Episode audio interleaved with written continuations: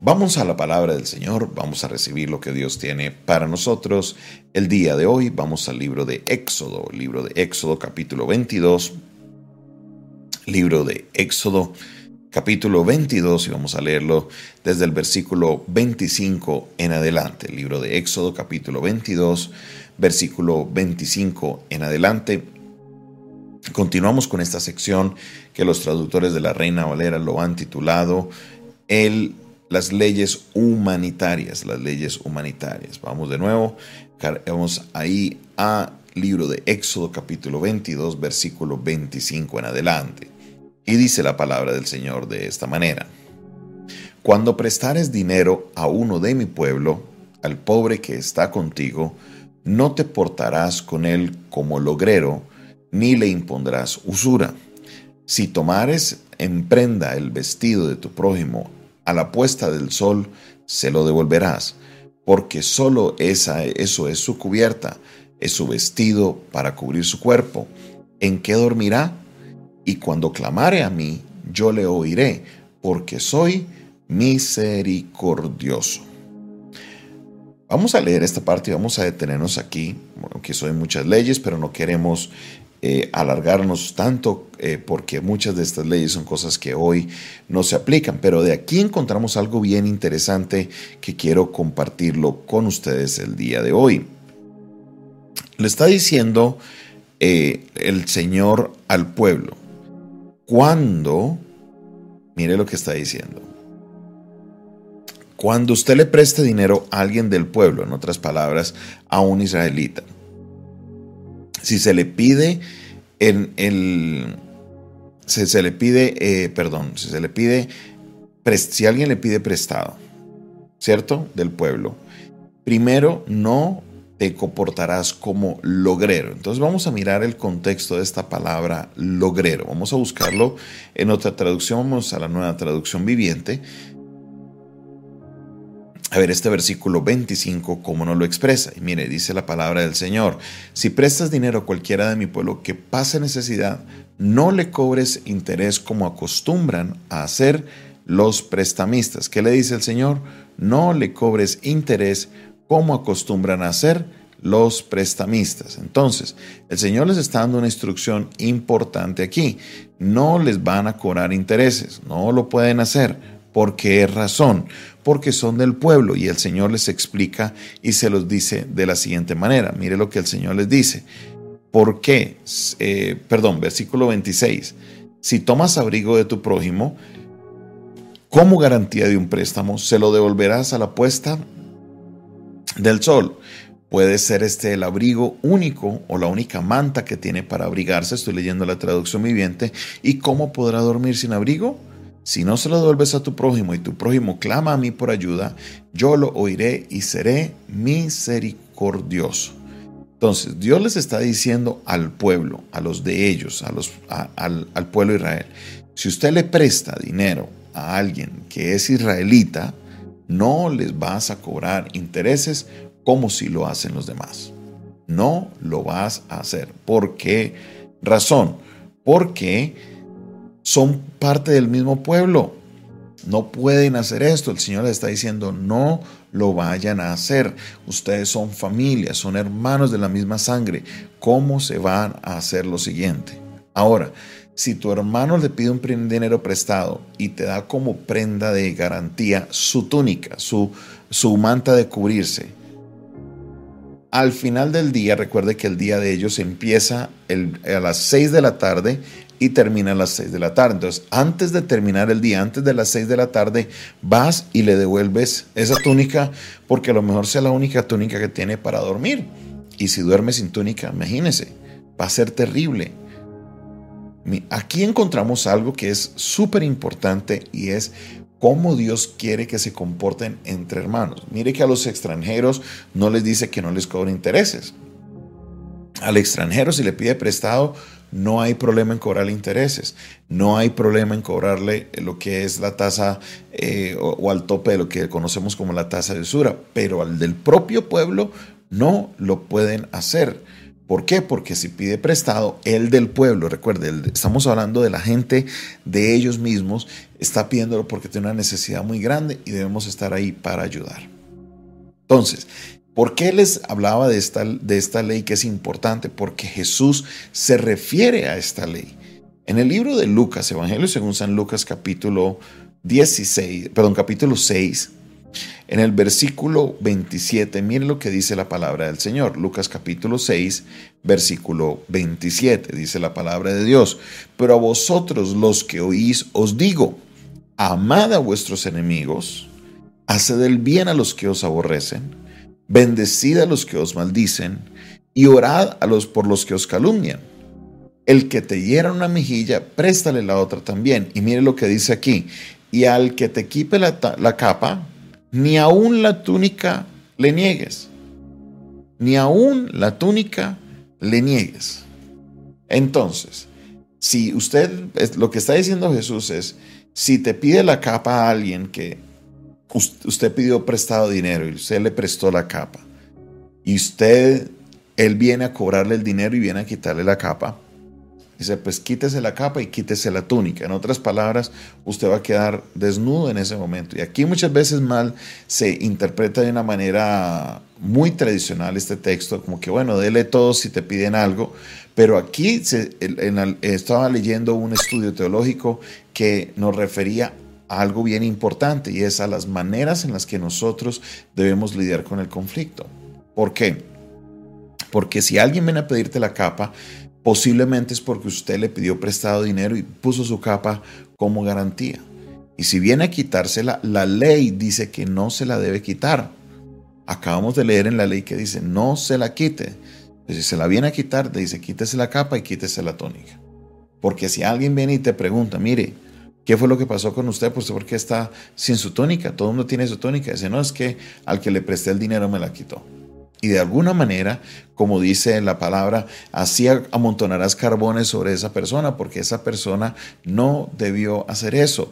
No porque esté bien hecho o mal hecho, no, porque Dios dijo que no lo hiciera. Dijo, antes de terminar el día, usted le tiene que devolver la túnica.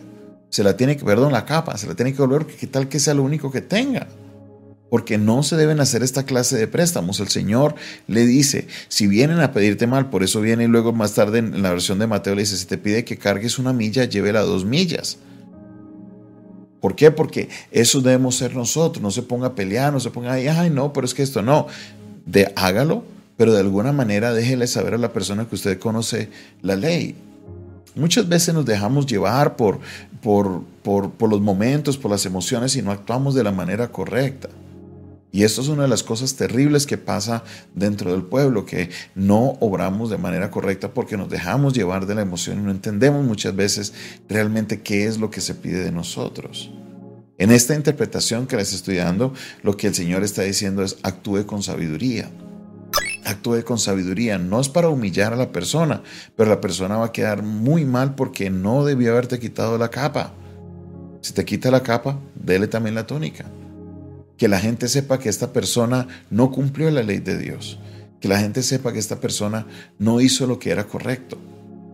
Es interesante, esta, esta interpretación es bien interesante porque justamente una de estas porciones, cuando dice cuando te pide la capa, dale también la túnica, ¿qué es lo que estaba pidiéndole eh, realmente?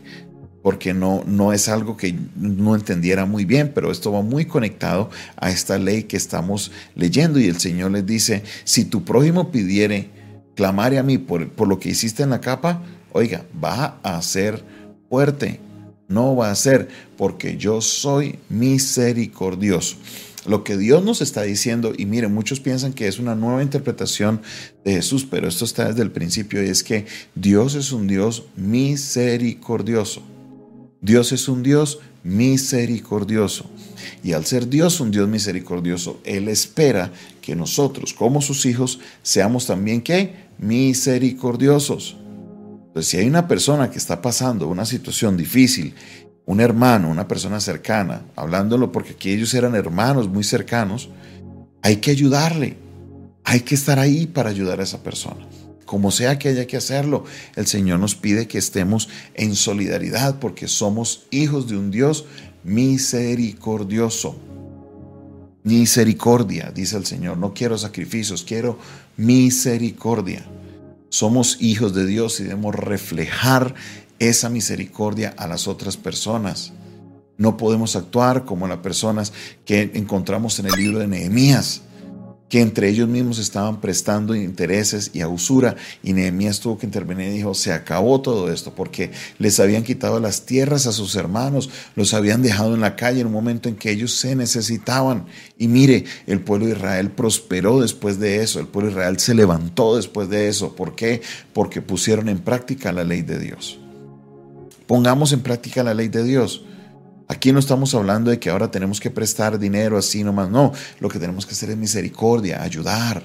Si hay una persona con hambre, vamos a buscar un mercado y llevárselo. Pastor, no tengo dinero, ¿cómo? Bueno, busque, pídale a otras personas para reunir un mercado y manifestémonos para poder hacer una obra especial. Si hay una persona que está pasando un problema difícil, vaya, saque tiempo y siéntese y escúchelo. Si una persona está enferma, vamos al hospital a visitarlo, vamos a su casa a orar por ellos.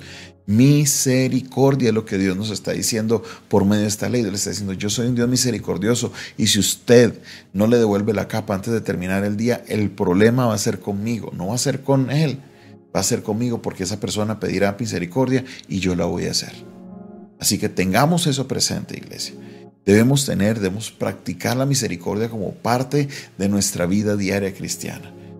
Debemos practicar la misericordia, hacer las buenas obras. Jesús dijo que nosotros somos la luz del mundo y esas obras son la luz del mundo. Somos la sal y luz, pero la luz son las buenas obras, las cosas que hacemos por nuestro prójimo, las cosas que hacemos por el necesitado. Iglesia, que brillemos no por nuestra brillantez teológica, que brillemos no porque sabemos mucho de Biblia y pasamos con la Biblia debajo del, del sobaco, no. Si vamos a brillar, vamos a brillar es porque hacemos la obra del Señor. Disponte en las manos de Dios. Visita a un enfermo. Acompaña a una persona en un funeral, en un tiempo de dolor. Escúchales. Una persona que está pasando un tiempo tan difícil. Estamos en un tiempo de una crisis salud, de salud mental a nivel mundial y muchas personas lo que necesitan es solo ser escuchados. Que usted no necesita un consejo suyo, no necesita que usted les diga, es que usted tiene que hacer esto, no, solamente siéntese y escúchelos. Y después de escucharlo, usted después por un tiempo esa persona va a empezar a sentirse mejor. Misericordia. Hacer obras de misericordia. Para misericordia es ser una parte de la práctica cristiana constante. Constante. Así que te invito, mi hermano, mi hermana, que me estás viendo, que me estás escuchando. Practica la misericordia de Dios. Ponla en práctica, porque no está afirmada solamente por la ley en este caso, sino también por Jesús. Jesús continúa, mire lo que dice en el libro de Lucas, para que entendamos que sí tiene que ver con eso. Versículo 32, porque si amáis a los que os aman, o perdón, terminamos, a cualquiera que te pida, dale, y que cualquiera que tome lo que es tuyo, no pidas que te lo devuelva. Y como quieres que hagan a los hombres a vosotros, así también haced vosotros con ellos. Porque si amáis a los que aman, ¿qué mérito tenéis? Porque los pecadores también aman a los que los aman. Y si hacéis bien a los que os hacen bien, ¿qué mérito tenéis? Porque también los pecadores hacen lo mismo. Y si prestáis a aquellos de quienes esperáis recibir, ¿qué mérito tenéis? Porque también los pecadores prestan a los pecadores para recibir otro tanto. Amad pues a vuestros enemigos, haced el bien y prestad no esperando de ello nada, y será vuestro galardón grande, y seréis hijos del Altísimo, porque Él es benigno para con los ingratos y los malos. Mire lo que termina diciendo Jesús. Sed pues misericordioso, como también vuestro Padre es misericordioso. ¿Qué termina diciendo el libro de Éxodo capítulo 27? Dice, cuando clame a mí, yo le oiré porque soy misericordioso. Estos dos textos están entrelazados de una manera muy única y el centro es la misericordia de Dios que se debe manifestar por nosotros, sus hijos. Que brillemos por la misericordia. Seamos gente de bien.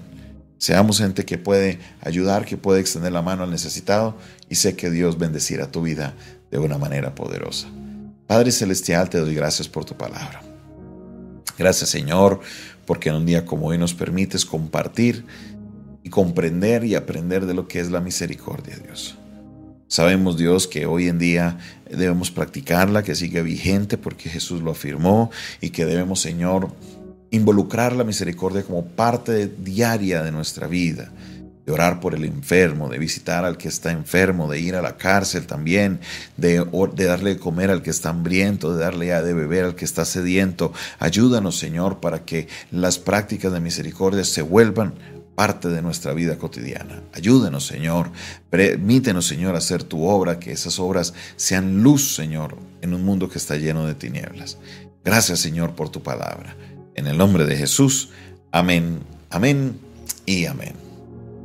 Esta fue una producción del Departamento de Comunicaciones del Centro de Fe y Esperanza, la Iglesia de los Altares, un consejo oportuno en el momento de crisis. Se despide de ustedes su pastor y amigo Jonathan Castañeda, quien les bendice el día de hoy y les invita a que ustedes se suscriban a nuestro canal, hágale clic a suscribirse, hágale clic a la campanita y así usted podrá recibir las notificaciones de nuestro canal, videos nuevos, transmisiones nuevas, lo que sea, ahí usted podrá recibirlo. También te invito para que compartas este video y este audio y si quieres entrar en contacto más directo con nosotros, lo puedes hacer primero por medio de las redes sociales, arroba Pastor Jonathan Oficial, nos encuentras en TikTok, nos encuentras en Instagram, nos encuentras en todas las redes sociales como arroba Pastor Jonathan Oficial, ahí tendrás acceso a mayor contenido y también podrás entrar en contacto con nosotros. La segunda manera de estar en contacto es por medio de WhatsApp, tenemos una línea de WhatsApp que es el 316-617-7888, 316-617-7888,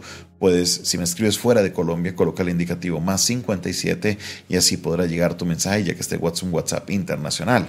Si el Señor coloca en tu corazón sembrar una ofrenda, sembrar una semilla para que podamos llegar a muchos otros medios de comunicación, te invitamos a que lo puedas hacer al 316-617-7888. En Colombia este número está habilitado para Neki, Davi Plata y Transfilla. Si me escribes fuera de Colombia tenemos Zelle y tenemos PayPal disponible para que puedas sembrar tu semilla en tierra fértil. Dios te bendiga, Dios te guarde